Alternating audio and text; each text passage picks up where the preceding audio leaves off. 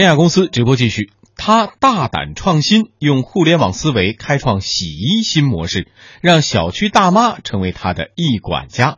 面对消费者投诉，他如何解决服务不统一问题？遭遇 O2O 寒流，他如何独善其身？本期华商启示录，来听易代喜 CEO 陆文勇分享自己的创业故事。他们不潦草决定，左思右想，人生必须赌一把，所以我决定去做。他们不轻易妥协，坚持要做一件事情的时候，其实更多的不是说你上来就知道结果，但一定要有这个过程。谈笑述说过往，车去帆布鞋的时候，把我的脚磨得出血，那双鞋里面全是血。另类解读成功，那些杀不死我的，让我更强大。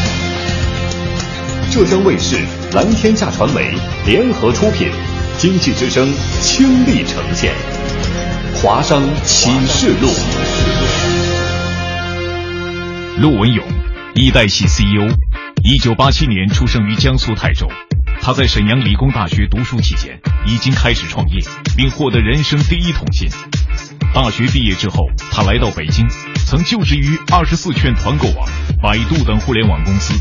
二零一三年，他加入易代喜，开始了打造线上洗衣平台的创业之路。易代喜出身于国内传统旗舰企业荣昌洗衣。二零一三年，荣昌洗衣开始转战互联网行业，首创按袋计费以及社区众包模式。用户通过手机 APP 或者微信平台下单之后，小衣管家即刻上门收取衣物，并在七十二小时内洗好送回。二零一五年八月，衣代洗完成 B 轮融资，由百度领投一亿美金。目前，他们已开通全国二十七个城市分站，成为国内较为知名的 O2O 洗衣品牌。好，我们掌声有请衣代洗 CEO 陆文勇先生。哇哦，果然是跑出来的，欢迎欢迎！我知道陆总他还有一个外号叫“跑男陆帅”是吗？因为时间比较忙，是没有时间锻炼，所以基本上在办公区还是去卫生间都是靠跑的。接下来我们更感兴趣的是你是怎么创业的？把舞台交给你好吗？好。大家好，我是易代喜的 CEO 陆文勇啊。今天我分享的一个主题是活着就要去改变生活啊。我们易代喜目前做的一个事情呢，是一个互联网的洗衣平台，大家通过手机的 APP 或者微信就可以预约到上门的取送的服务，而且非常的方便。我们其实在做一件事情去改变人们的洗衣生活。那其实在我一直走来的这条路上，我是一个非常不安分、愿意去折腾的人啊。我从零七年就开始创业。当时我去做数码三 C，还算做的还不错啊，每年也能在学校里面挣个小几十万。但经历过这些事情之后，我还是觉得啊，我的人生不止于做一个小的老板，我希望能够去改变更多东西。所以当时我拎着行李就去了北京。那在北京北漂的时候，我又发现，哎，人们的吃喝玩乐是需要很大的一个改变的。所以当时我加入了一个行业，叫团购行业。啊，当时我们一群小伙伴去创业，做了一个网站叫二十四券网，经历了一一段起伏的一次创业历程。我从一个市场专员最基础的一个岗位，默默的去不断的学习，三个月之内晋升成经理，大半年之后又成为了全国推广的负责人。我们当时发展的最大的时候，全国有四千多人，但是现在已经不存在了，因为我们踩过太多太多的坑了，我们觉得失败的有点心有不甘。我说，哎，那我是不是应该沉下心？去好好学习一下，所以我当时加入了百度，在后来的百度的两年多，我学会了说，哎，原来一个上万人的互联网公司是怎么去管理的，逐渐摸索着。就在我一三年十月份从百度辞职去创业的时候，当时刚好遇到了我现在的合伙人，也是董事长，啊，张荣耀先生。之前呢是荣昌集团的董事长，做了二十多年的传统的洗衣连锁。当时我们一见如故，啊，一见面聊了七个小时，聊什么呢？从人生的价值观到理想，到我们想做的事情，我们觉得，哎，聊完之后，我们想做的事非常非常像啊。他说，哎，要不就咱们就一块儿创业吧，啊，你就别自己去折腾了。他说，你跟我儿子其实差不多大了。他说，我的企业呢，其实也二十五岁了，跟你的年龄也差不多大。我说，那你把二十多岁的一个企业交给我，放心嘛，咱俩才认识了七个小时。他说，我如果说尝试一下，哪怕失败了，我不会后悔。我当时被他的魄力，包括他的情怀所打动，那我决定要加入。刚开始的时候，其实包括我们团队啊，包括董事会，心里还是有一点担心，是说，哎，作为我的话去带领一个这样的公司，到底能不能做成？然后他给我打定心丸，他说，第一个呢，来公司，咱俩合伙人，你做 CEO，啊，我退到幕后做董事长，我不会干涉你任何事情。第二个呢，他说，没事放心做吧，这家企业黄了我认了，但是我们全力以赴过。如果全力以赴过，我就觉得我们这一段经历、这一段历史，我能记一辈子。那在做这个改变家庭生活的时候呢，其实我们也经历过，我们不断的去摸索，说到底这个商业模式是什么。所以我们当时做了一个举动，我说那一定要去做一个小区，做一个试点出来，去证明一代喜这个模式可行。就是那一次的社区推广，我们称为叫闪电行动。当时我的合伙人张荣耀，其实他做出一个非常大胆的决定。我们当时账面上只有几百万，他竟然花一百万买了一辆车，买了一辆特斯拉。我们当时开着特斯拉去送西瓜，办一张洗衣卡就送一个西瓜。我们在那个小区里面，啊，每一个入口都有我们的伙伴去不断的讲解。到什么程度呢？到其实我每一天我身上都是湿透透的。那我记得有一天晚上七点钟的时候，我浑身湿透，然后打了一辆的士。上车之后就把衣服脱了，然后出租车司机非常的惊讶，说：“小伙子，你你你你这个想干嘛嘛？”因为当时我要去见一个投资人，所以我在车上要把自己浑身汗水的 T 恤脱下来，换上干净的白衬衫。当然，最终的一个成果我们也非常好，我们在一个五千户的小区推了一千两百多张会员卡，也就是说我们在一周之内覆盖了这个小区百分之二十四的家庭。后来我们才觉得这个事儿，哎，终于靠谱了，终于感到一点点希望了。当然，我们后来也做了很多一些有意思的活动，去让用户更多的了解我们，因为它是一种新的生活方式。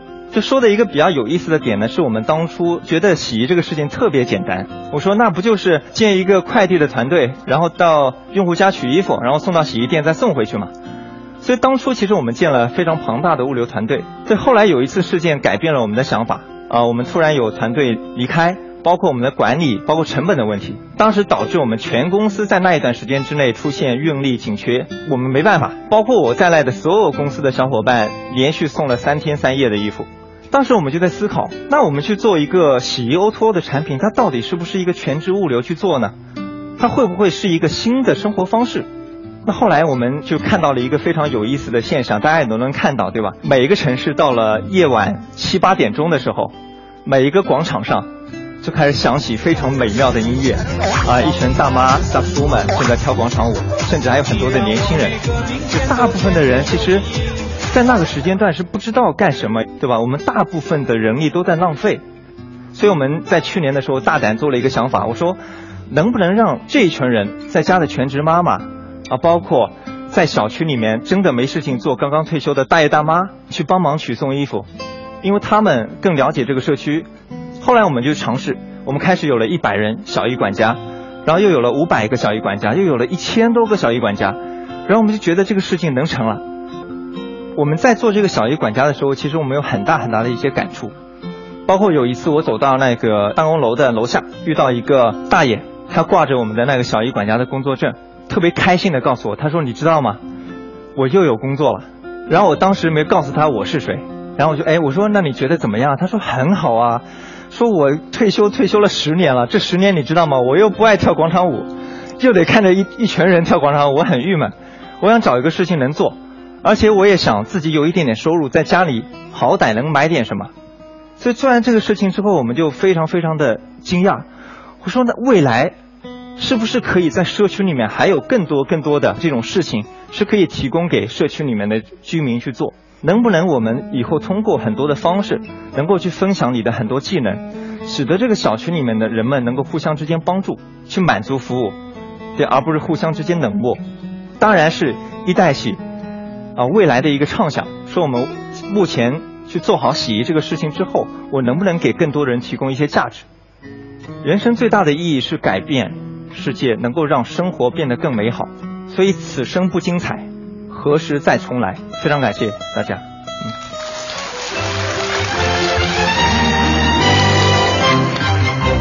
谢谢陆总给我们带来的分享，谢谢，非常的有情怀哈。希望我们未来的生活更精彩。那我们的三位青春追梦人也等了很久了，还是先让曲伟伟先来问你问题吧。就是说，其实我也关注过一代喜，我看到过在社交平台上，比方说朋友圈和微博上，其实还是存在小伙伴对你们服务有一些吐槽。吐槽。对，比方说什么衣服都给我洗坏啦，或者是鞋子、衣服根本就没洗好，还特别脏，甚至说会衣服少见。呃，其实说到这些服务的话，肯定众口难调。但是说这样一些负面的反馈给到你们之后，或者说他们去维权，那么你们是怎么样去解决这些问题的呢？OK，其实是两点，我可以解释一下这个事情。第一个呢，其实，在服务行业有一定概率的投诉是很正常的啊。洗衣行业投诉率是千分之五，那其实现在通过我们专业化的努力，我们现在已经把投诉率降低到千分之一。这种情况下，因为每天都是几万甚至上十万的订单。所以，即使你有一千个人当中只有一个人投诉，那在社交媒体上也能看到好几个人投诉，这个很正常。那第二个呢，遇到投诉，其实我们也不怕，我们去解决嘛，对吧？因为我们是个服务行业，我们会有专有的客服去沟通，说，哎，你这个这个衣服坏了之后，有专门帮你去跟踪问题的，专门帮你去解决，帮你去估价，帮你去解决完之后还帮你再清洗的。对，所以说我这一方面，我觉得我们啊会做得越来越好。那这个问题我还是要追问一下，毕竟真正落实洗衣服务的并不是你们，是更多你们旗下的一些门店。对。就比方说，我住在 A 小区，可能给我提供服务的是我小区边上一个很小的门店。那他运气比较好，他住在 B 小区，他 B 小区附近可能是一个非常大的，可能信誉更好的一个品牌店，那么可能就导致各种门店提供的服务质量参差不齐的这个问题。那你们怎么去把控？是这样，其实洗衣行业它要洗好衣服，背后有几个标准。第一个呢，你的硬件设备要好，也就是说你的洗衣机；第二个，你的洗涤化料要非常健康环保；第三个，你相应的一个操作的技工，他有非常高的一个专业水准，他也是一个手艺活。其实我们判断一个衣服能不能洗好，不是判断这个洗衣店的品牌是谁，而是说第一个，你的设备到底能不能达到我们的标准；第二个，你本身的一个洗衣液是不是用的最好的；第三个是是不是有好的技工去完成这个洗衣工作。所以说我们会有一套整个的品控标准去做筛选，所以进入我们体系都是符合这个标准的。第二个呢，我们有一套整个的运营体系，会保证好的洗衣店获得更多的订单，能够留存下来，差的洗衣店会淘汰出这个平台。我们的一个目标就是说，让中国人享受到最好的洗衣服务。OK，谢谢。谢谢。那接下来我让鲁嘉诚来问你问题吧。啊，陆总您好，我是杭州一名创业者，其实我关注你们蛮久了。啊，现在越来越多的传统企业都在转型，向互联网方向靠，融入互联网的基因。但是对于他们来说的话，有一个很严重的问题，就是说如果不做互联网就是等死，但是做了互联网就是找死。那么荣昌一代洗作为一个向互联网转型还比较成功的一个企业。您能不能给我们一些你们的总结出来的一些经验？就是我是觉得互联网的本质是提高效率、降低连接成本，同时让每一个人享受的更自由的生活，一定是遵循这三个原则的。就比如说，本身在一个地方，一个服务人员能提供很高的一个技能，他一天能服务二十个，这时候你让他做上门，其实他只能服务五个，其实他挣的钱是比以前少的。那为什么要上门呢？就目前，特别是过去的十年以及最近的几年，大家都在想着我怎么去做转型。从我们来看的话，其实大部分的传统企业都在表面去做转型。很多传统企业的老板会把企业当成自己的孩子一样，就是只要我能碰，你们都不能碰。但是你真正的去拥抱互联网的时候，要懂得去分享，懂得去真正的让年轻人再次去创业。因为什么叫转型？转型意味着重新创业。所以我建议是你第一个从价值观上到底有没有想透了？我创立企业是为了创造价值，而不是私自占有的。第二个，我应该给年轻人更多机会去发展。第三个，要么你去做投资，不就挺好的吗？拿现在已经创造的财富去投资未来那些能改变中国的人。丹丹。嗯。杨哥好，我是杭州掌派科技有限公司的负责人李丹丹。也了解到一代喜特别注重服务和娱乐啊，比如你刚刚说到的开着特斯拉去送西瓜。嗯，因为我们是做手游二点零的，专注于游戏和生活的结合，所以我特别感兴趣。你们你们当时这些有意思的想法是怎么提出来的？呃，我是觉得所有商业的需求都是满足人内心的情感需求。因为我觉得，当你一个人跟另外一个人只有交易行为的时候，他是不能产生长久的情感。所以我们非常关注用户的深层次的情感的东西。就比如说我们去年的时候，那个非常火的一个电视剧叫《来自星星的你》，很火。当时我就非常纳闷儿，我说怎么周围的女生全在看？后来我发现他们深层次的原因是什么呢？是欧巴同学这个满足了大部分女人对男人的所有幻想。可是这些幻想一代喜也能给吗？我们可以给啊！我们当时正好遇上那个三八节，我们当时在活动期间呢，给所有下单的用户送炸鸡跟啤酒，因为他们非常惊喜。还差一个欧巴呢。啊，我也去送过。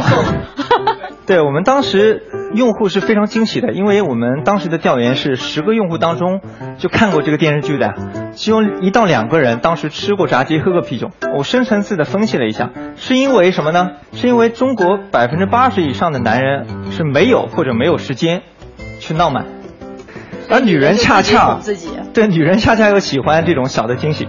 我觉得他真的很会思考哈，大家看到的只是娱乐的表象，但是他马上就想到了这个核心是什么，本质是什么。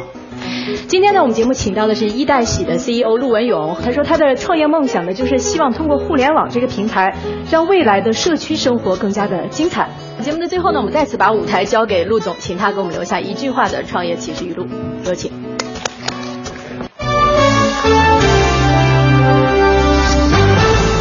人生最大的意义是让自己过得精彩，让身边的人过得精彩，让生活更美好。我是一代喜的 CEO 陆文勇。谢谢大家。